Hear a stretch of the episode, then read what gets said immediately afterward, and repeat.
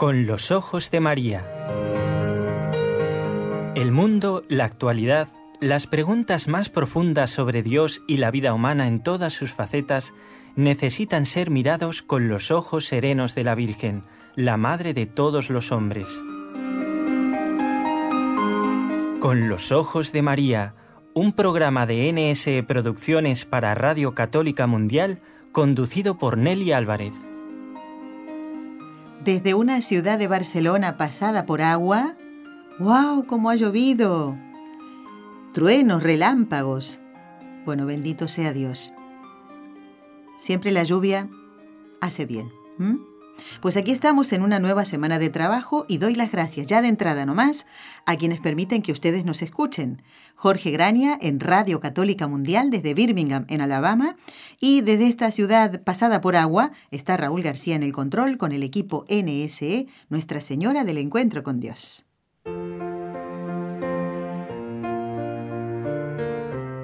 Destellos sacerdotales decía San Juan de Ávila, el apóstol de Andalucía. El Señor manda a los pastores de sus ovejas que robustezcan lo flaco, que sanen lo enfermo, que aten lo quebrado, que reduzcan lo desechado y busquen lo perdido.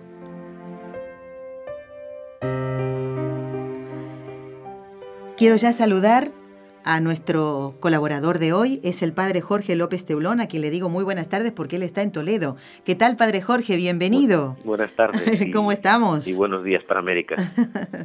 bueno, padre, usted es un viajero incansable. Eh, ha estado en Guatemala en este tiempo y también ha estado en Italia, concretamente en Roma, padre. Roma, sí, así. ¿Mm?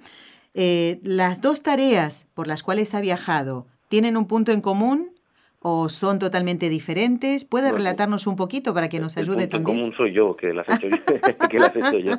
Pero no, bueno, o, sí, porque mm, siempre han estado vinculadas. Yo me marchaba con el permiso de mi obispo por tres años para, para Guatemala, para una misión en cerca de la Antigua, en un hogar que hay para niños con síndrome de Down y otros niños huérfanos y cuando ya tenía todo preparado y por supuesto los permisos eclesiásticos concedidos y demás, pues surgió este tema de, de la postulación de los mártires que me pidieron que me mm. quedara por dos años de trabajo y han pasado solo 16 años, nada más. Nada más. Entonces siempre han estado vinculadas porque bueno, no luego no se vieron con fuerza para no dejarme ir en los veranos y a veces en las navidades, ¿no? Entonces, por eso que sí que cierta vinculación sí que hay, ¿no? Bueno. bueno, pues yo siempre digo que durante el año estoy trabajando con los santos muertos y que luego en las vacaciones me voy con los santos vivos a atender a esos niñitos en, la misión. bueno, pero eso es una renovación, ¿no, Padre, de su espíritu sacerdotal, ¿no? Lo primero para mí, claro. Qué bueno, qué bueno. Y, a Roma pues hemos ido a llevar de la causa que tenemos, que son 464 mártires de la mm. persecución religiosa de la provincia eclesiástica de Toledo y de Ávila, que es lo que conforma aquí Castilla-La Mancha, que coincide con la provincia eclesiástica de Toledo, las provincias de Ciudad Real, de Cuenca, de Albacete, de Sigüenza, Guadalajara y de Toledo, eso forma la provincia eclesiástica de Toledo, cinco provincias, más la diócesis de Ávila, seis, y un grupito de 52 franciscanos. ¿eh? Eso forma el trabajo que yo hago de 464 mártires. Lo encabeza el primer obispo que mataron en la persecución religiosa, don Eustaquio Nieto Martín. Y entonces de esos 464 ya por fin hemos llevado a, a Roma 152, 100 de Ciudad Real y los 52 padres franciscanos. Qué buena noticia, pues padre. sí, porque ya es ya ya se ve el avance, ¿no? Sí, a veces uno se angustia porque parece que no camina o que, o que esto se, tardamos mucho, ¿no? Y ya, bueno, pues ese, esa entrega en Roma ya es mucho. Ahora hay que esperar el, el proceso que se valide, lo que se llama el decreto de validación, pero bueno, ya cuando lo llevas es porque se lleva muy hecho el trabajo, ¿no? Obviamente, gracias a Dios fuimos recibidos por el por el cardenal Amato, que es un hombre eh, exquisito y así es un hombre de Dios muy delicado sí, sí, hablándonos de las beatificaciones hablándonos ya de que se iba a aprobar estuvimos el 23 de enero y ese viernes el Papa firmaba el decreto de los mártires de cistercienses de Argelia que fueron también mártires no bueno de todo el grupo porque también va el obispo y, y una religiosa así es, grupo es un grupo grande no así que bueno pues siempre el Papa venía de América y estaba descansando para la audiencia del miércoles y no pudimos verle pero bueno, también saludamos al cardenal Sara, o sea que bueno, ir a Roma siempre es siempre es un gozo. Es un gozo, no hay duda, ¿eh? muy bien, la padre. De Juan Pablo II, el, el credo pertinente de confesión de fe y rezar por las intenciones del Papa, bueno, pues lo que, se, lo que debe hacer el peregrino católico cuando va a Roma. Nos alegramos mucho, padre, porque esto también es, es como una no sé, un, un, empujoncito para toda la tarea, ¿no? Eh, tanto en Guatemala como de, de su tarea, eh, no sé si cotidiana, pero yo tengo que decir, para presentar al padre Jorge López Teulón, que mm, él eh, no solamente hace este trabajo, ¿no? De postulador de las causas de los mártires de la provincia eclesiástica de Toledo, sino que también tiene eh, un, una tarea de santificación de mil alumnas de un colegio, eh, porque él es capellán del colegio, de un colegio de Talavera de la Reina. Y mm, el padre Jorge está con nosotros en este ciclo de estellos sacerdotales en este nuevo año 2018. Y para hablarnos, padre, si le parece, ya empezamos con el tema que, eh, que le habíamos encomendado y que usted también había preparado. Vamos a hablar ahora, padre, de eh, claro, esto vinculado a su labor como postulador de las causas de los mártires, ¿no? Sacerdotes mártires. Y lo que queremos resaltar, más que contar toda la vida de ellos, es las virtudes mm, que, destacaron en estos sacerdotes mártires. Y me parece muy bonito y además como que hay un, hilo conductor, ¿verdad? Con el último programa que usted, eh, em, en el que usted nos visitó a través de la línea telefónica, eh, sacerdotes formadores ahora, ¿no? Eh, ¿Podemos nombrar, padre, al último sacerdote al cual usted hizo referencia en el anterior programa y ya después entramos ahora a hablar de eh, un, sacerdote que usted quiere presentarnos hoy como un ejemplo de sacerdote formador y además mártir? Eso es. Bueno, pues el último del que hablábamos eh, llamábamos la atención sobre ello, claro que ya no sé si luego no se nos olvidó, a lo mejor hoy podéis subir a Facebook, como hicisteis con la foto aquella de los mártires, la litografía, este dibujo, ¿no? que aparece inmediatamente, mm, no había fotografía, no hay nadie fotografiando, pero hay un periódico italiano que, que un dibujante, Álvaro Giordano, representa esta escena, ¿no? en donde este formador del seminario de Toledo, el beato Guillermo Hernández eh, Plaza, pues pide abrazar al que le va a fusilar. ¿no? Cuando llega el momento, cuando están en el pelotón de fusilamiento, pues pregunta quién me va a fusilar, ¿no? Y se queda un poco todo el mundo parado, ¿no? Hmm. Y él le perdona y yo te perdono y, se abraza a él, ¿no? Y, se, enseguida pues le vuelven a colocar y, lo fusilan, ¿no? Y, y, esto viene en ese dibujo que es inmediato, en el, en el, mismo año 36, en un periódico de Italia, el Matino Ilustrato, pues es la portada de ese periódico, ¿no? Porque es, es algo asombroso, ¿no? Y, y, ahí arrancábamos, ¿no? Bueno, ahí lo dejábamos y arrancamos hoy, quiero decir. Lo dejábamos en ese superior, entonces él ejercía de lo que se llamaba eh, prefecto de teólogos, él estaba encargado del último y hoy, sin embargo, queremos hablar del Beato José Salapico. Estos dos sacerdotes, el del último día y el de hoy, pertenecen a la Hermandad de Sacerdotes Operarios. Si nos escuchan en América, que hablábamos hace un momento al micrófono cerrado de Cuba, pues el rector del Seminario de La Habana, fue nuestro rector en el seminario de Toledo, aunque ya llevo ya muchos años de sacerdote, son ah. sacerdotes abnegados que trabajan hasta el final y ahí está don Mariano Herrera Fraile, que hoy es el rector del seminario de, de La Habana, en Cuba, y son operarios diocesanos fundados por el beato Monsensol. ¿no? Bueno, pues este otro sacerdote es el beato José Salapico, que era el rector del Seminario Menor de Toledo. Y bueno, también preparándolo, pues decíamos eso, ¿no? En primer lugar, la devoción que se le sigue teniendo en el seminario, que de hecho el rector del Seminario de, del Menor de Toledo actual, eh, don José, don Juan Félix, perdón, pues lleva dos años queriendo obtener una reliquia y se la acaban de dar. Acabamos de hacer también oh. una peregrinación a Tortosa, ¿no? Quien viva cerca de Tortosa, aquí en España, en Tarragona, pues ahí está el templo de reparación de los operarios, donde está enterrado el Beato Monsensol y donde están los mártires enterrados. Tienen, tienen muchos sacerdotes mártires, ¿eh? casi 30, un grupo grande que tienen enterrados ahí en el, en el templo expiatorio. Entonces hay que pedir permiso a Roma porque ya están beatificados, se tiene que hacer una comisión, el obispado de Tortosa tiene que eh, traer a sus sacerdotes como eh, forenses, no se hace todo de una forma absolutamente oficial, se rompen los lacres, se abre la caja ¿no? y nos hemos traído un cúbito y un radio del brazo izquierdo para el seminario menor de Toledo, ¿no? para que continúe esa devoción. ¿no? Este sacerdote fue el primer rector del seminario menor. el seminario mayor se funda en 1899 en, Toledo había muchísimos había muchísimos colegios vocacionales que se llamaban seis o siete no entonces no había habido necesidad de hacer seminario no pero como era un mandato de Trento pues en 1899 hacen el seminario mayor de Toledo y enseguida el menor. ¿no? Eran los, ellos lo llamaban colegios de vocaciones, ¿no? que era de donde sacaban las vocaciones. De hecho, pues también hablábamos los frutos que sigue habiendo después, a día de hoy, en, Toledo, gracias a Dios, pues tenemos muchas vocaciones y aunque ya ha bajado, cuando yo estuve en el menor éramos muchos más, en el seminario menor yo hice los tres últimos cursos, pero ahora, por ejemplo, el año pasado, nueve muchachos cursaban segundo de bachillerato, ya con 18 años, el último curso, y han pasado ocho al seminario menor, o sea, al seminario mayor, o sea que es que es un éxito, podemos decir, ¿no? Vocacionalmente es un éxito, Y muchas veces por la contemplación de, de estos, de estos mártires, de, de estas historias, ¿no? Hablabas de las virtudes, ¿no? Pues eh, en la posición del beato José Salapico, pues encontramos esto. Eh, su lema era todo para el Señor lo primero Dios, decía, ¿eh? que en Guatemala, por ejemplo, es una expresión que tienen popular, ¿no? Primero Dios, primero Diosito. Luego, a, luego, a veces hacen lo que les da la gana, ¿no? Pero, pero, dicen eso, primero Dios. ¿eh? Entonces, bueno, pues don, José tenía esta expresión, ¿no? Lo primero Dios, ¿no? Y, y las virtudes, pues los, los niños veían en él un, alma entregada, ¿no?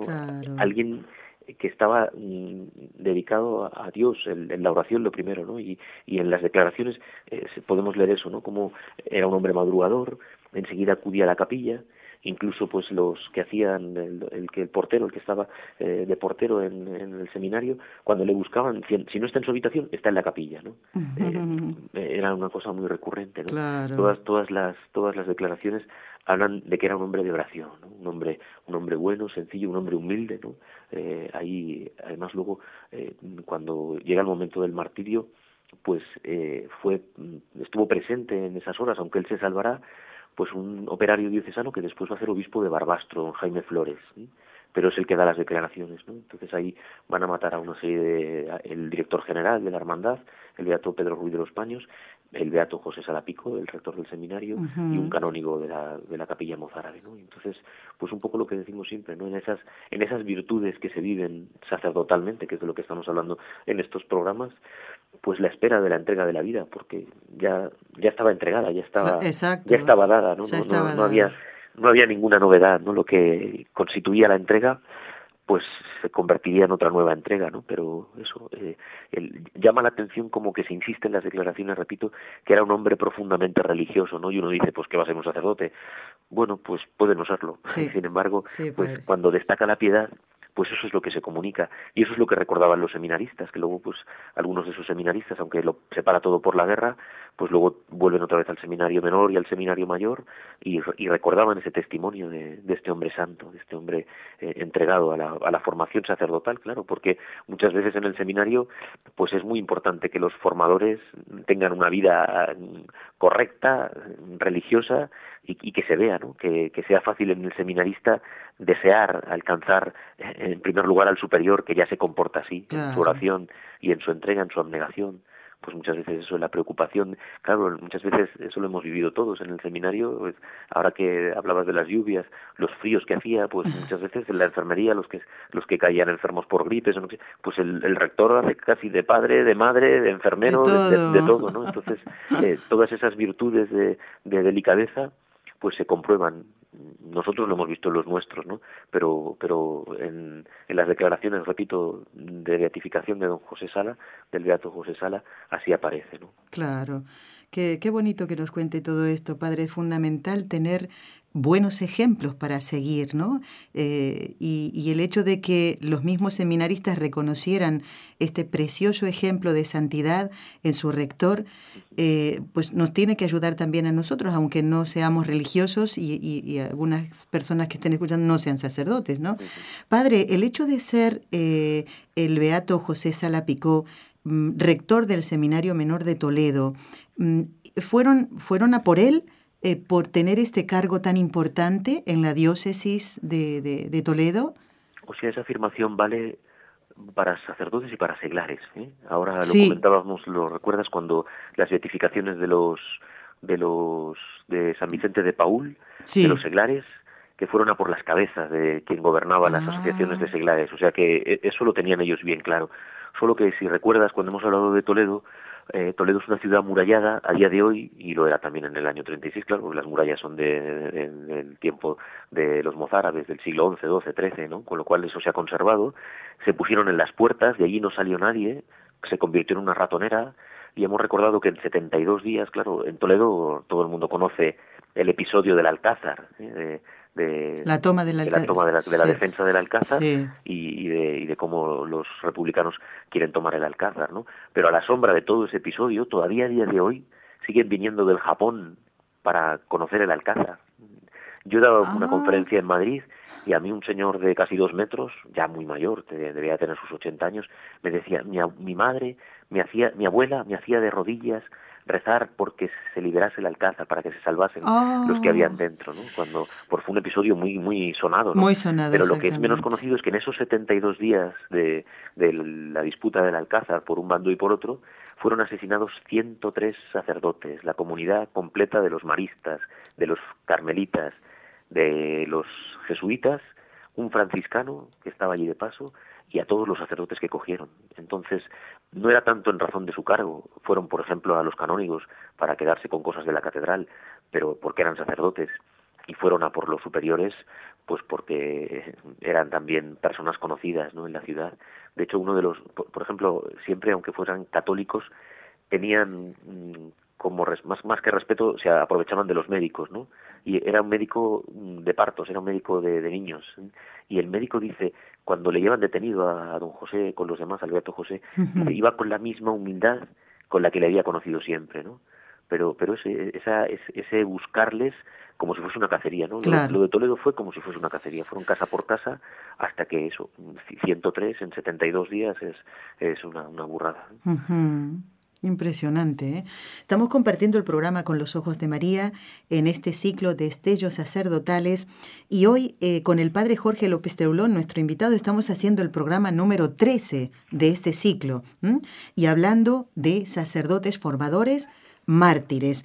Padre, relátenos brevemente eh, cómo fue el martirio del Beato José Sala, porque usted nombró también a otro sacerdote y, a un mm, capellán de la catedral.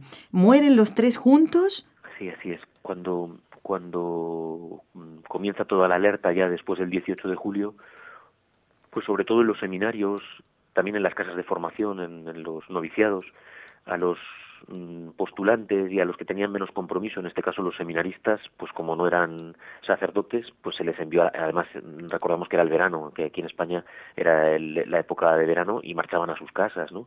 Entonces, eh, un poco antes, como ya se estaba viendo el, el conflicto, pues ya se empezó todo el mundo a marchar a sus casas.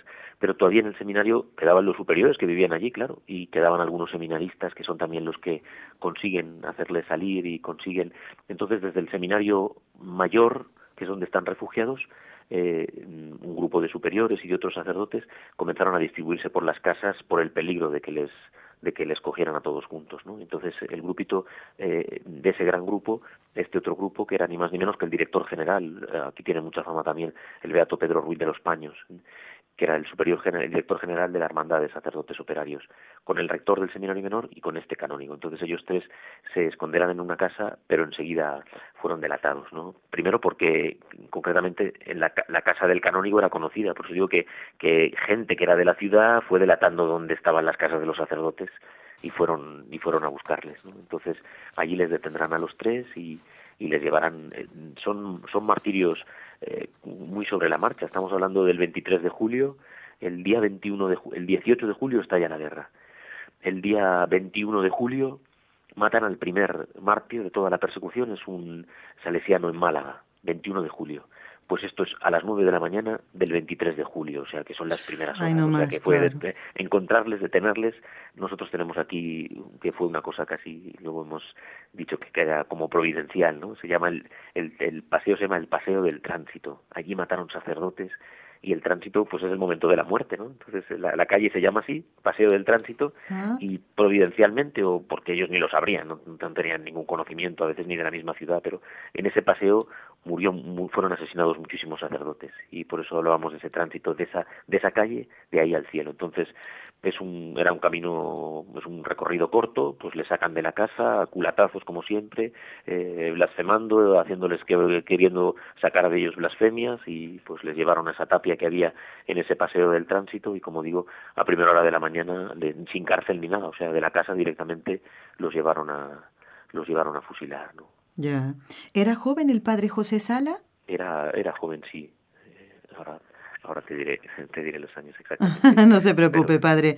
Yo pensaba, ¿no? Por el cargo que tenía. Sí, sí, llevaba, mm. llevaba más de 15 años en el seminario, pero bueno, hablamos de personas de 50 años. Claro, joven, joven, claro.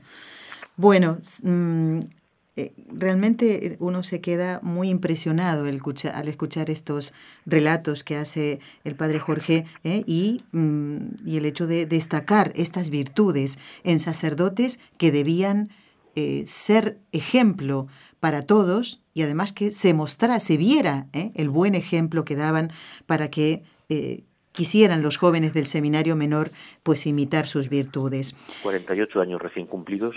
Jovencísimo, claro. Que son los que tengo yo ahora, o sea que a lo mejor pues ya me, puede llegar el momento del martirio a mí también. Cuando Dios quiera, Padre, ¿eh? y, que estemos preparados todos. Digo que lo hemos dicho al principio, pero lo vuelvo a, remarcar, ¿no?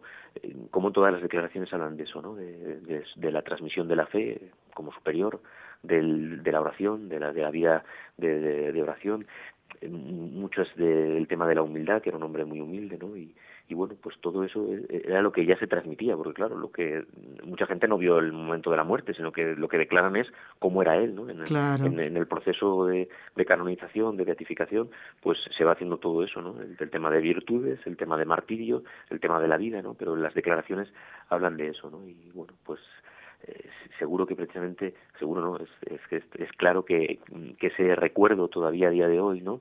Y incluso eso, como decías, que los seminaristas le puedan invocar como protector, ¿no? Al que el mismo rector que está ahora, ¿no? O sea, la preocupación de conseguir esas reliquias es precisamente porque es el cargo que le está ocupando ahora, ¿no? Y, y, eso es, pues, sobrecogedor, es Claro. Y esa iniciativa de poder tener las reliquias del Beato José Salapicó en el mismo seminario que él dirigió, eh, surgió del actual rector bueno. Eh, ¿O fue idea del padre Jorge López Teolón? Yo creo que hablamos, no, gracias a Dios, hablamos tanto y tantas veces, ¿no? Pues que van calando las cosas, ¿no? Entonces, bueno, pues muchas veces mm, da igual de dónde, ha eh, de dónde haya salido, lo importante es que salga, ¿no? Y para mí es una satisfacción que incluso mm. ellos mismos se dirijan a, a Roma y, las pidan, ¿no? Y luego me pidieron que les acompañara para recogerla, ¿no? Pero eso, o sea, que cuando muestras la importancia, de hecho, el mismo rector, por eso que luego es que hay personas que están vinculadas por, tiene un, tiene un a un tío de su padre, sacerdote, que también eh, es mártir y está en el proceso que llevamos ahora. Ah, Entonces, pues claro, en, las familias, y si no en los pueblos, porque es, eso sí que yo lo he podido comprobar, ¿no? Sacerdotes que desde niños, ahora en Almería, no solo en Toledo, sino ahora en Almería, el postulador de la diócesis de Almería, que es vicario judicial también, esta gran beatificación que hubo en, en marzo del año pasado, va a ser ahora un año, pues eh, han beatificado a su párroco y él decía que, iban, que iba con sus padres desde niño a rezar al cementerio, que era donde estaba enterrado el ah. mártir, ¿no? Y ahora le beatificaron, ¿no? O sea que, que muchas veces en los pueblos parece una cosa pero es otra, ¿no? Y, el mismo párroco, a veces pues va, va, a día de hoy, que también tenemos algunos de los cementerios en fosas comunes, van a hacer los responsos el día de el día 2 de noviembre, hacen ir a la gente a hacer el responso. Entonces muchas veces pues si el monaguillo ve eso desde niño, pues hay esa hay, hay esa vinculación, ¿no? con los mártires, ¿no?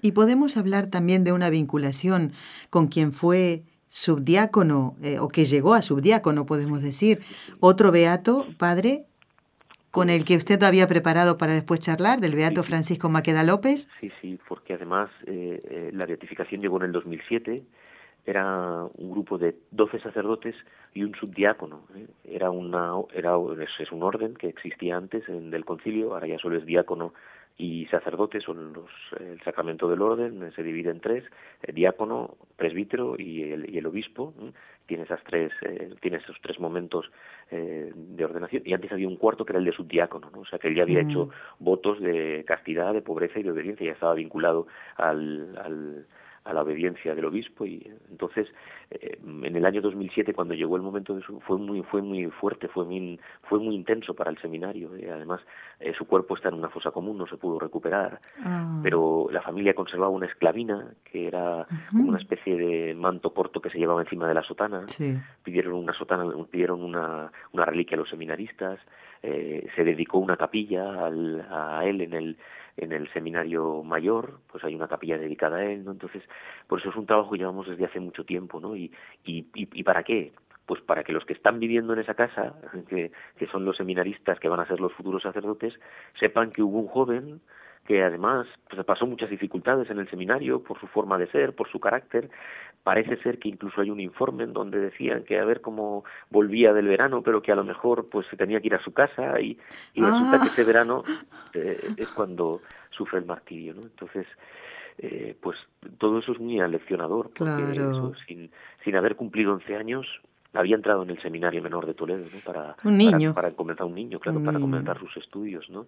Y luego eso, lo que hemos hablado muchas veces, la vinculación que sea de un pueblo de donde son ellos, de otros muchachos de alrededor de ese pueblo, pero claro, yo ahora os, en, en América que me escuchan, pues digo Villacañas y no le suena de nada, ¿no? Pues una, una, caña y una villa, pero no, pues es un pueblo nuestro de Toledo, pero para los muchachos, pues es el pueblo de al lado, ¿no? Y, y, de, y de allí un, un seminarista fue mártir, fue, fue asesinado y, y está beatificado, además está reconocido por la, por la iglesia, entonces, de hecho, se hizo hasta un cómic, tenemos un cómic en el año 40 hecho con la vida de este muchacho, entonces ah. eh, ha, ha habido siempre mucha vinculación ¿no? Y, y estamos hablando de una vida corta, que incluso eso, pues tampoco eh, estamos hablando de un Santo Dominguito sabio, ¿no? De un niño que, que desde los siete años ya, ya estaba casi en el cielo, ¿no? Sino que hablamos eso, pues él, él, tenía, dicen así los biógrafos, eh, un compañero suyo, después va a ocupar un cargo aquí importante en la diócesis, otro va a ser obispo de Palencia, ¿no? o sea, los compañeros de su curso que, que pasaron, que no fueron asesinados en la guerra, pues luego dieron también testimonio, ¿no? Y hablaban, pues que había una clara inclinación desde niño a las cosas de Dios, pero eso que luego cuando fue al seminario, pues, pues era muy rebelde, era muy, era muy, ah. era, era, muy movido, tenía, tenía dificultades con algunos profesores, ¿no? Eh, de hecho, aquí vive un sacerdote en, en, en Talavera, donde yo vivo, con 103 años, y, siempre dice, ay, Maqueda, Maqueda, ¿no? Ah. y sin embargo, pues cuando llegó el momento del martirio, ahora lo contamos, pues era él el que aleccione a todos los que estaban encerrados en la ermita del pueblo para, para el martirio, ¿no? O sea que, pues ¿eh? ese, ese, momento de persecución fue el momento de su madurez. Y él dice claramente, ¿qué importa que muera yo si se salva España, por ejemplo? Dice en su casa a su madre, ¿no? Y eso a, a cada momento se le veía ofreciéndose como víctima por, por lo que estaba pasando y, y bueno, incluso eso ya cuando llega el momento del martirio le van ahora es el 12 de, septiembre es el dulce nombre de María no entonces entonces también no y él dice mañana estaré en el cielo eh, eh, iré a celebrar la fiesta de la Virgen eh, además era sábado cuando cuando le van a matar, ¿no? El día que le matan, ¿no? Entonces, bueno, pues eh, es esa madurez que da también el espíritu, claro. Decimos, el martirio no es algo que, que uno tiene que buscar, ¿no? Es algo que cuando viene uno tiene que arrostrarlo con fortaleza y lleno del Espíritu Santo para, para salir adelante, ¿no? Pero, pero eso es una vida que, tampoco hablamos de irregularidades, no estaba en el seminario, ¿no? Pero eso que tampoco era un santo, es lo que es lo que lo que quiero insistir, ¿no? Y eso pues eh, a los chavales pues les hace mucho bien, porque muchas veces pues eso uno se ve pobre, que no va a saber predicar, que tiene miedo a dónde le van a mandar, que no sabe si va a, a saber estar en el destino que le manden, ¿no? Y eso pues muchas veces esos miedos con vidas así y eso es, es un chico porque el seminario sufrió sufrió daños eh, hubo bombardeos y, una parte del seminario sufrió mucho e incluso luego se cambiaron la biblioteca se cambió de sitio, de sitio la capilla pasó a otro lugar. Pero que en ese en ese lugar en ese seminario estuvo este muchacho estudiando en las mismas clases y en el mismo comedor, en las mismas habitaciones, ¿no? Entonces, como decimos siempre, eso es eh, muy aleccionador, muy, lo hace muy cercano, ¿no? No hay duda, no hay duda. A su, propia, a su propia madre, perdona, le, que le dé la bendición, esa vinculación que vemos muchas veces con las familias, con los padres a la hora de a la hora de, de esa formación cristiana que han tenido, que hoy falla tanto, ¿no? Tanto, en los mártires se ve todo lo contrario, ¿no? Se puso de rodillas y le dijo a su mamá, madre, deme la bendición que me voy al cielo. Fíjese. Bueno, es una cosa, sí, sí, se iba de casa diciendo adiós hasta el cielo, hasta el cielo a todos. ¿no? Qué cosa, padre. Aquí estamos viendo que eh, todos estamos llamados a la santidad, padre. Eh, no importa la edad eh, que tengamos, no importa tampoco el carácter y el temperamento que tengamos, porque el beato Francisco Maqueda usted dijo, dijo que casi que lo echan, digamos, del, de, y, Dios lo quería para mártir a él, y no tal vez a uno que era mm, perfecto en todo, podemos decir así, humanamente, ¿verdad? Todos estamos llamados a la santidad, y él también eh, tendría en su corazón seguramente el deseo de llegar a ser sacerdote, de salvar muchas almas, y también podía salvar las almas hasta, hasta que llegó a ser subdiácono, por supuesto que sí, pero su deseo sería sin duda eh, llegar a ser sacerdote. Eh. Qué ejemplos más bonitos, ¿eh? Y, luego eso se ve, se ve incluso, podemos decir, el apostolado hasta última hora, ¿no? Animando a los, a los que están presos, claro, también, también va a ser poco, ¿no? Porque en los pueblos pasaba que los tenían como vigilados en sus casas, con lo cual no, a lo mejor en algunas situaciones los encarcelaban, pero en otras estaban como en arresto domiciliario, como decimos ahora, ¿no? Entonces se sabía que estaban en sus casas y, y, el, y el arresto fue poco tiempo, ¿no? Pero mientras están detenidos, pues incluso la noche antes, ¿no? Preparémonos para, para la muerte y recemos el rosario y preparémonos así y, les invitaba, queréis acompañarme y rezamos juntos el rosario a la Virgen, ¿no? bueno, pues eh, hasta el final, claro, hasta la última hora. y, en, y en circunstancias tan dolorosas y con tan, porque tendrían miedo, por supuesto, eso no se quita, ¿no? Y nosotros muchas veces, Padre, con todas las circunstancias que tenemos, sí que podríamos hacerlo y no lo rezamos, ¿no? Esto tiene que ser para nosotros una llamada de atención, sin duda. ¿Cómo estamos llevando nuestra vida cristiana nosotros? Padre, vamos a hacer una pausa en el programa y después seguimos charlando de estos ejemplos. Y hay uno mm, que a mí particularmente me impresionó cuando leí su libro, El mártir de cada día, que me dejó con la boca abierta. Usted no puede dejar de contarlo. A ver si lo podemos hacer inmediatamente después de la pausa. Ya volvemos.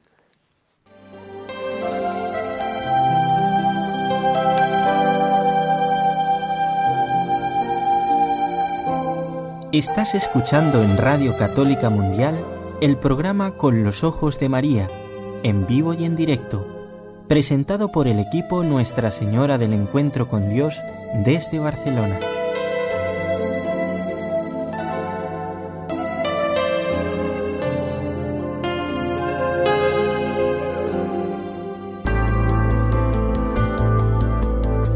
¿Quieres escribirnos ahora mismo?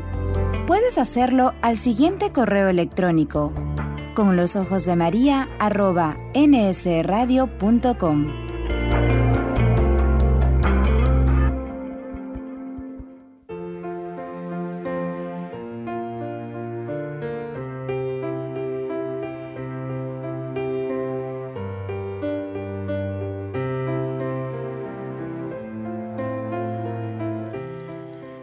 Bueno, vamos a seguir conversando con el padre Jorge López Teulón, eh, un colaborador nuestro de mucho, mucho tiempo. Eh, él, fíjense, nació en Madrid, ahora está en Toledo, ha pasado por Barcelona.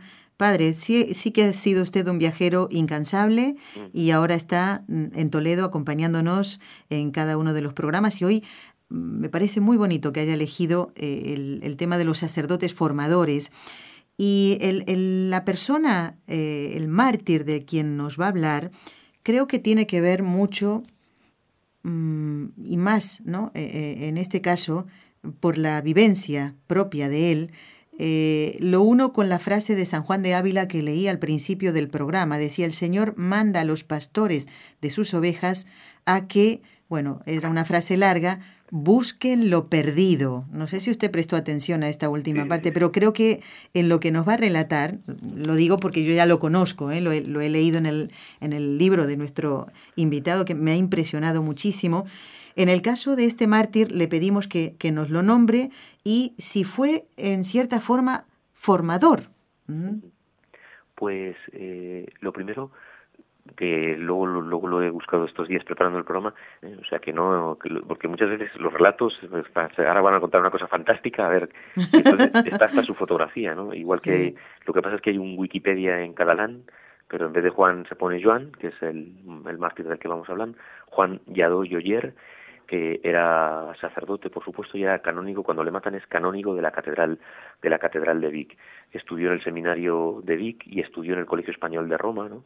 Y entonces bueno pues luego cuando volvían estos sacerdotes trabajaban en los seminarios no entonces él eh, fue profesor de ética en el seminario de Vic enseña ah. ética, eh, derecho natural, metafísica especial, ¿no? Y fue director espiritual del seminario, ¿no? O sea que nos sigue eh, sirviendo el ejemplo, ¿no? Porque era un formador de, de, sacerdotes. De hecho, él va a fundar la agrupación de sacerdotes misioneros, ¿no? O sea que lo digo porque eso, que muchas veces y pasaba una señora por la calle que dijo que no, nombre y apellidos, ¿quién es esa señora? ¿De dónde sale, no? No es un espectro, ¿no? Sino y, y muchas veces, sobre todo porque el relato, incluso de lo sobre de lo sobrecogedor que es, parece que hasta es una invención, ¿no? Y pues además yo me echo con el libro, porque ahora con el lío este de internet y de los libros de viejo, y pues yo he podido conseguir el libro del que vamos a hablar.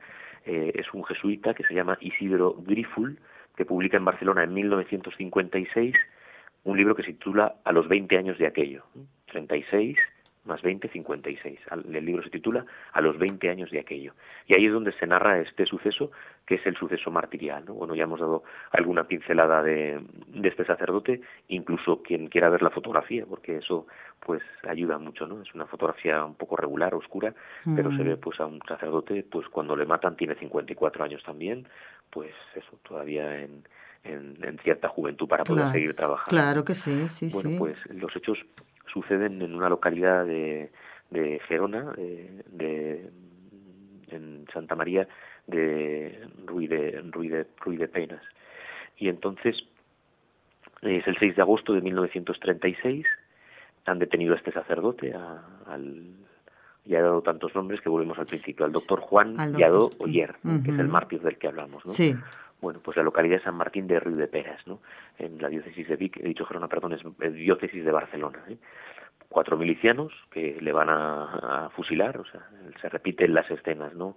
Eh, hablamos detención 6 de agosto en su casa, en la cárcel hasta el 20 de agosto, ¿no? Es lo que decíamos antes, ¿no? O inmediatamente, o unas semanas, ¿no? Bueno, los cuatro milicianos que van a cometer el asesinato están a 12 metros de distancia junto a un pino y cuando van a dispararle ven que se sonríe Ah. Y, entonces, pues los, los que le van a fusilar le preguntan, ¿acaso no te da, no te da miedo la muerte? Y entonces él pues dice que si le preguntan, que, que se lo explica, que, que les contesta, ¿no? Y con gran convicción, claro, porque es, es gente que, pues lo que decíamos, estaría muerta de miedo. Y incluso las semanas de cárcel, bueno, no que me yacen en su miedo de entregar la vida, ¿no? Pero claro, de, en, en 15 días preso, pues la cabeza da muchas vueltas. ¿no? Así es, Y sin embargo, cuando uno está en Dios, pues contesta desde Dios. Eso tampoco es soberbia, ni mucho menos, ¿no? Es el transmitir lo que... Y entonces les dice, durante mi vida le he pedido a Dios tres gracias. Mi salvación, salvarme, dar la vida por Jesucristo y salvar si quiese, si quiese, si quiera fuera un alma, poder salvar un alma. Su salvación, dar la vida por Cristo y salvar un alma. Y dice, las dos primeras ya las tengo. Me vais a me vais a, voy a dar la vida por Cristo y me vais a fusilar, ¿no? Se salva. Sí, pero la tercera, es tan grande salvar un alma, y por mm. eso lo dejé todo. Me hice sacerdote, confesaba, he enseñado el catecismo, he visitado a los enfermos, me he sacrificado, pero no sé si he salvado a un alma, no, no, no lo sé. En vez de caer en el infierno, eh, desearía poder contemplar que un alma subiera conmigo, ¿no? Y moriría más tranquilo, ¿no? Es, habla, abre su corazón, les abre su corazón, ¿no?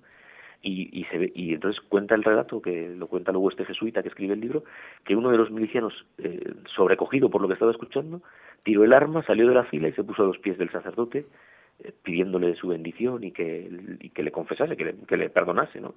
Y, le, dijo así, Sal, salve mi vida, es mi alma la que usted ha pedido a Dios. Entonces el, el, jefe del pelotón pues se puso nervioso, le empujó le, eh, y, quiso, claro, romper esa escena, ¿no? Y, entonces él siguió el, el, repentino converso, ¿no? ¿Cómo vamos a matar a un hombre así, ¿no? Después de, de todo, nosotros también somos cristianos, ¿no? Pero claro, los otros ya enfurecidos incluso, pues le, le dicen eso, pues te matamos a ti también, ¿no? Y le, se dirige de nuevo el sacerdote, deme la absolución, eh, prefiero morir con usted que seguir con ellos, es una cosa sobrecogedora, ¿no? Y claro, los otros ya no soportándolo inmediatamente dispararon. ¿no? cuando comenzaría a darle la absolución o, la bendición, pues cayeron miliciano y canónigo, cayeron juntos eh, eh, en, ese en ese asesinato. Sí, sí, sí. Y luego eso que suena como eso, casi a película, ¿no? Exactamente, sí. Pues el que escribe el libro pues ha recogido testimonios, ¿no? De, de unos y de otros e incluso de, de uno de los que por boca de uno de los asesinos lo pudo, lo pudo recoger, ¿no? Qué impresionante. ¿eh? Padre, ¿y está iniciado el proceso del padre Juan Lladó? No. No. No. ¿Qué habrá pasado ahí? En Cataluña van las cosas despacio, pero pero pero están están están yendo poco a poco adelante. Se han, se han ido ahora, he estado enterado de, de un proceso en Tortosa que hay de, más de 200 sacerdotes, ¿no? El de vida está muy adelantado, ¿no? Bueno, no no pasa nada, hay tiempo, ¿eh? aunque eh, sigan abriéndose, se siguen, se siguen abriendo causas, de hecho, ¿no? Entonces, pues bueno, pues ya, ya llegará el momento de las cosas. Sí, cuando Dios lo quiera, ¿eh? Porque también los procesos, padre, fueron pues eh, suspendidos durante mucho tiempo también, ¿no? Así es. Y luego el problema que hay hoy en día, a veces incluso están en Roma causas entregadas, ¿no? y el problema que hay hoy en día que no hay sacerdotes preparados para, para ello, porque no hay vocaciones tampoco. Entonces, claro, pues al obispo se le hace muy difícil, ¿no? Y, y, se está metiendo seglares, que se puede que se puede hacer también, ¿no? También, claro. Pero bueno, pues todo llega a su momento. En algunos sitios se ha trabajado más rápido, incluso se han ido eh, actualizando los, los martirologios y pero bueno, pues Dios, Dios proveerá. Obviamente. Padre, para ser eh, postulador de una causa, eh, cuáles son los estudios que tiene que hacer una persona. Es decir, puede haber un sacerdote de la diócesis que le tenga mucha devoción a un mártir de su pueblo, por ejemplo, ¿verdad? Pero tal vez no esté debidamente preparado para ayudar en ese proceso, en el caso de que el obispo autorizara el comenzarlo. Pues eh, lo primero es que mm, tiene que haber un actor, que es el que mm, manda sobre todo, ¿no? En este caso es el arzobispo de Toledo y, se decide hacer un proceso, como fue el nuestro, pues con la vinculación de todas las diócesis, ¿no? Y entonces hay que buscar efectivamente a alguien preparado o que se prepare. Entonces, eh, a día de hoy eh, se da un curso, antes era más corto, ahora se da un curso que creo que de, de enero a mayo en Roma, ah. Que es quien capacita para esa para ser postulador en Roma.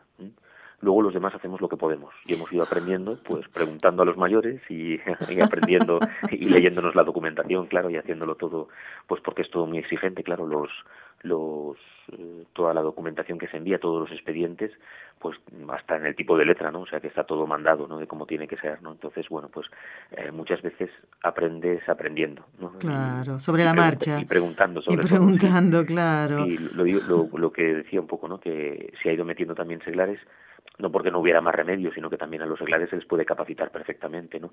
¿Qué problema hay muchas veces en ese tipo de causas?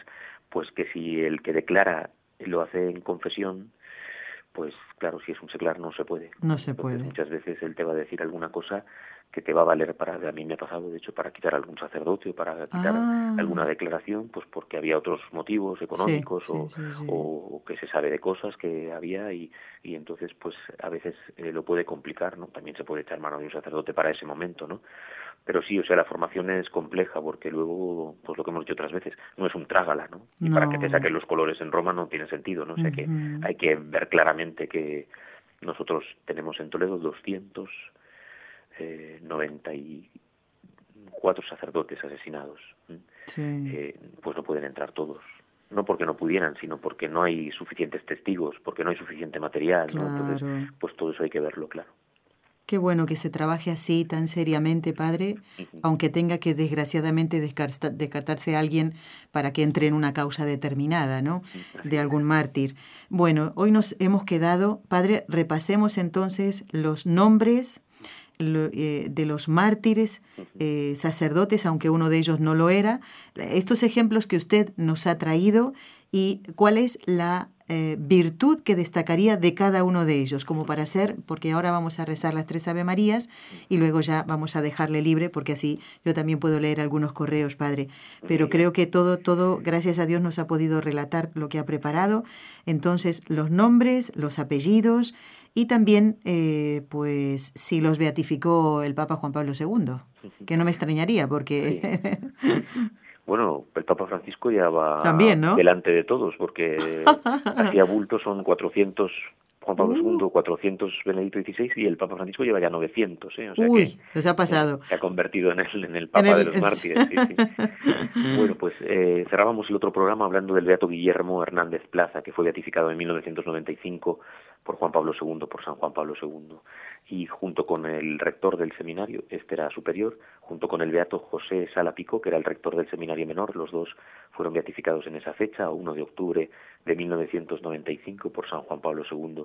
Y bueno, pues un poco la, la firmeza en transparentar al mismo Cristo, que eso es lo que veían los seminaristas, ¿no? Y es lo más importante, ¿no? Lo que decimos siempre, el maestro tiene que destacar por vivir lo que enseña, ¿no? Y en el caso de los dos, eh, vale, ¿no? Y en el ejemplo del martirio del Beato Guillermo, en ese abrazo de perdón al que le va a fusilar, y en el del Beato José Sala, pues con esa humildad con la que educaba a los seminaristas para que fuesen buenos sacerdotes, ¿no?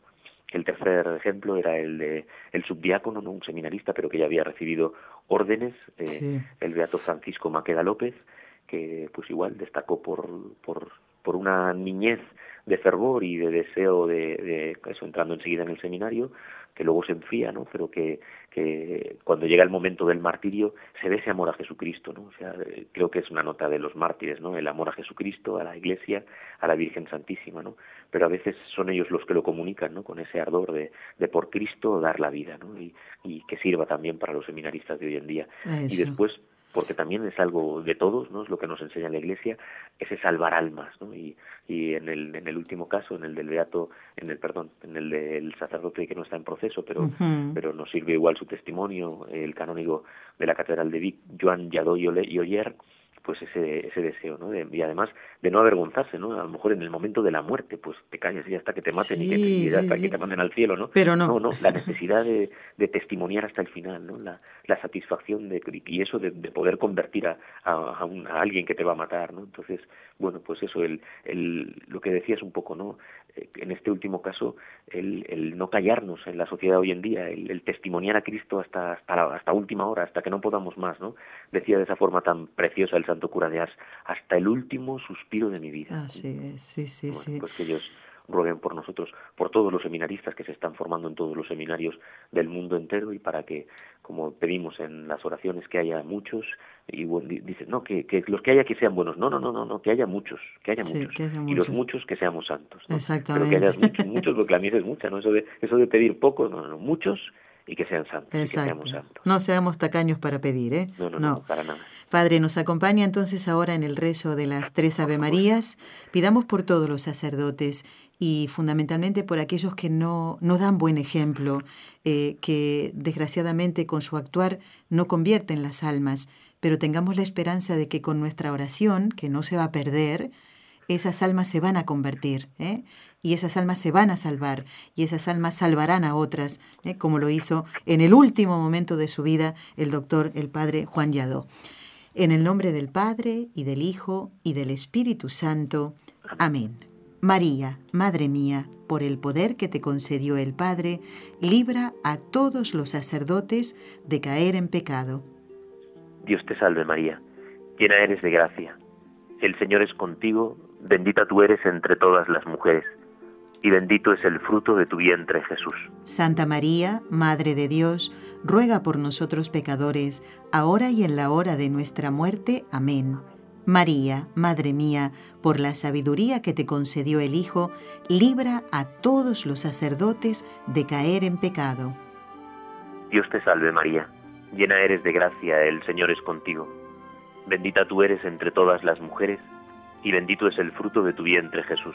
Santa María, Madre de Dios, ruega por nosotros pecadores, ahora y en la hora de nuestra muerte. Amén. María, Madre mía, por el amor que te concedió el Espíritu Santo, libra a todos los sacerdotes de caer en pecado. Dios te salve María, llena eres de gracia, el Señor es contigo. Bendita tú eres entre todas las mujeres, y bendito es el fruto de tu vientre Jesús. Santa María, Madre de Dios, ruega por nosotros pecadores, ahora y en la hora de nuestra muerte. Amén. Amén. Dios Padre Todopoderoso, por intercesión del Inmaculado Corazón de María, te pedimos la santidad de los sacerdotes del mundo entero. Padre Jorge, le pedimos su bendición y el programa continúa un ratito más, ¿eh? un par de minutitos más, ¿eh? porque tengo cosas que decir y ya le dejamos libre para que vaya a hacer sus actividades, que sé que son muchas, Padre, ¿eh? Muy bien. Pues en bien de la Iglesia. Muchos saludos a todos los hermanos de Hispanoamérica y también a toda España. El Señor esté con ustedes. Y con tu espíritu. Y la bendición de Dios Todopoderoso, Padre, Hijo y Espíritu Santo descienda sobre ustedes y les acompañe siempre. Amén. Amén. Gracias por todo, Padre. Hasta un nuevo encuentro y que Dios lo bendiga. Recuerdos y saludos a todos. Adiós. Adiós.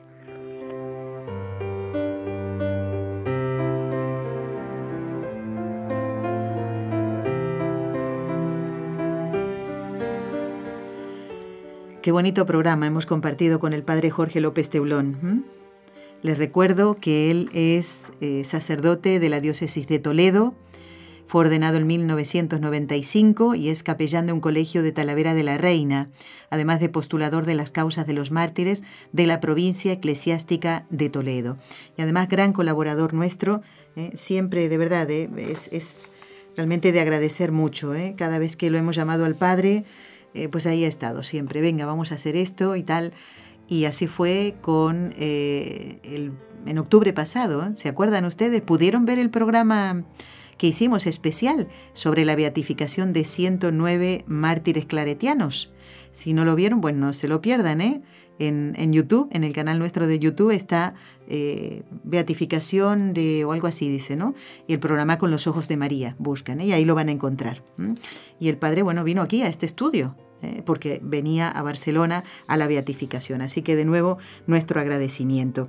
Realmente tenemos grandes colaboradores eh, por los que siempre rezo y siempre les invito a ustedes también a hacerlo. Y uno de nuestros grandes colaboradores y muy querido es don Enrique Calicó. Amigos, aquí tengo el parte médico. el viernes pasado, don Enrique Calicó fue operado de su rodilla. Bueno, eh, me, me dice él en un mensaje que les diga a ustedes que va mejor de lo esperado.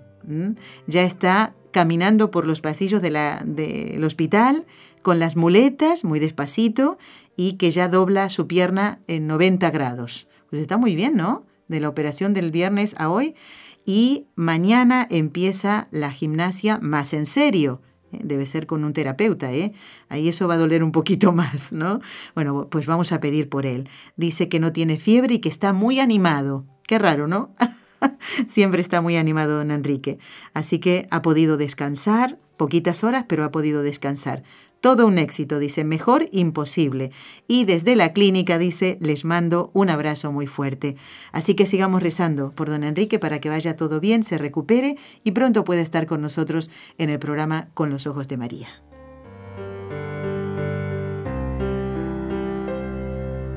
Quiero repetir las fechas de las peregrinaciones que este equipo de trabajo va a hacer en este año 2018. Si Dios lo permite, viajaremos a Fátima, en Portugal, eh, lugar donde se apareció la Santísima Virgen a los santos Jacinta y Francisco Marto y a su prima eh, Sor Lucía en 1917. Pues este año volvemos a ir. Ha sido una sorpresa también para mí, porque pensaba, digo, en este año a lo mejor no vamos. Pues sí, del 14 al 18 de junio. 14 al 18 de junio. Y a Lourdes, en Francia, donde se apareció la Santísima Virgen a Santa Bernardita Subirú, iremos, Dios mediante, del 17 al 19 de agosto. Sería bueno que si ustedes se deciden, pudieran estar, por ejemplo, si a Portugal nos vamos a Fátima el 14 de junio, pues pudieran llegar el 12 por ejemplo, o pudieran quedarse un par de días más después del 18, después que volvamos. Así, eh, bueno, pueden conocer a algunos de nuestros colaboradores que les haremos venir aquí a la radio, ¿eh? eh por ejemplo, al doctor Formen, eh, por ejemplo, a don Enrique Calicó, si ya se encuentra bien. Así que yo espero que puedan ser muchos. Bueno, pues aquí tengo este correo, este mensaje que nos dice eh, que hola, saludos a todos, que Dios los bendiga. Yo escucho con los ojos de María a través de Radio Paz en Miami, qué bueno. He escuchado que van a tener una peregrinación a Fátima en junio, así es. Estoy interesado en participar en esa peregrinación. Espero tener información y eh, para poder sacar, por supuesto, los tickets. Y dice que iría, vendría con su esposa. Pues este oyente es Eric. Eric sería un realmente una alegría muy grande poder conocerte o poder conocerlo, ¿eh? y a eh, su esposa también, con muchísimo gusto. Y qué bonito que en familia ¿eh? por lo menos los esposos, hagan este viaje. Me alegro mucho, Eric, y ya tendrá noticias nuestras. Bueno, hemos compartido el programa número 13 del ciclo de Estellos Sacerdotales. Recuerden que ahora en el podcast encontrarán DS y el nombre del programa. Gracias por habernos acompañado. El miércoles hay una sorpresa. Viene una joven que tiene, creo que un hermano o dos sacerdotes, no me acuerdo. NSE Producciones para Radio Católica Mundial.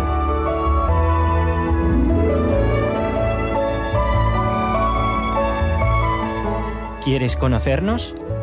Escríbenos al correo electrónico con los ojos de María arroba nsradio.com.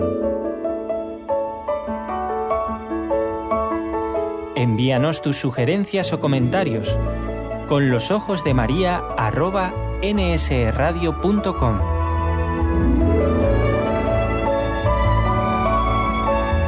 Te esperamos.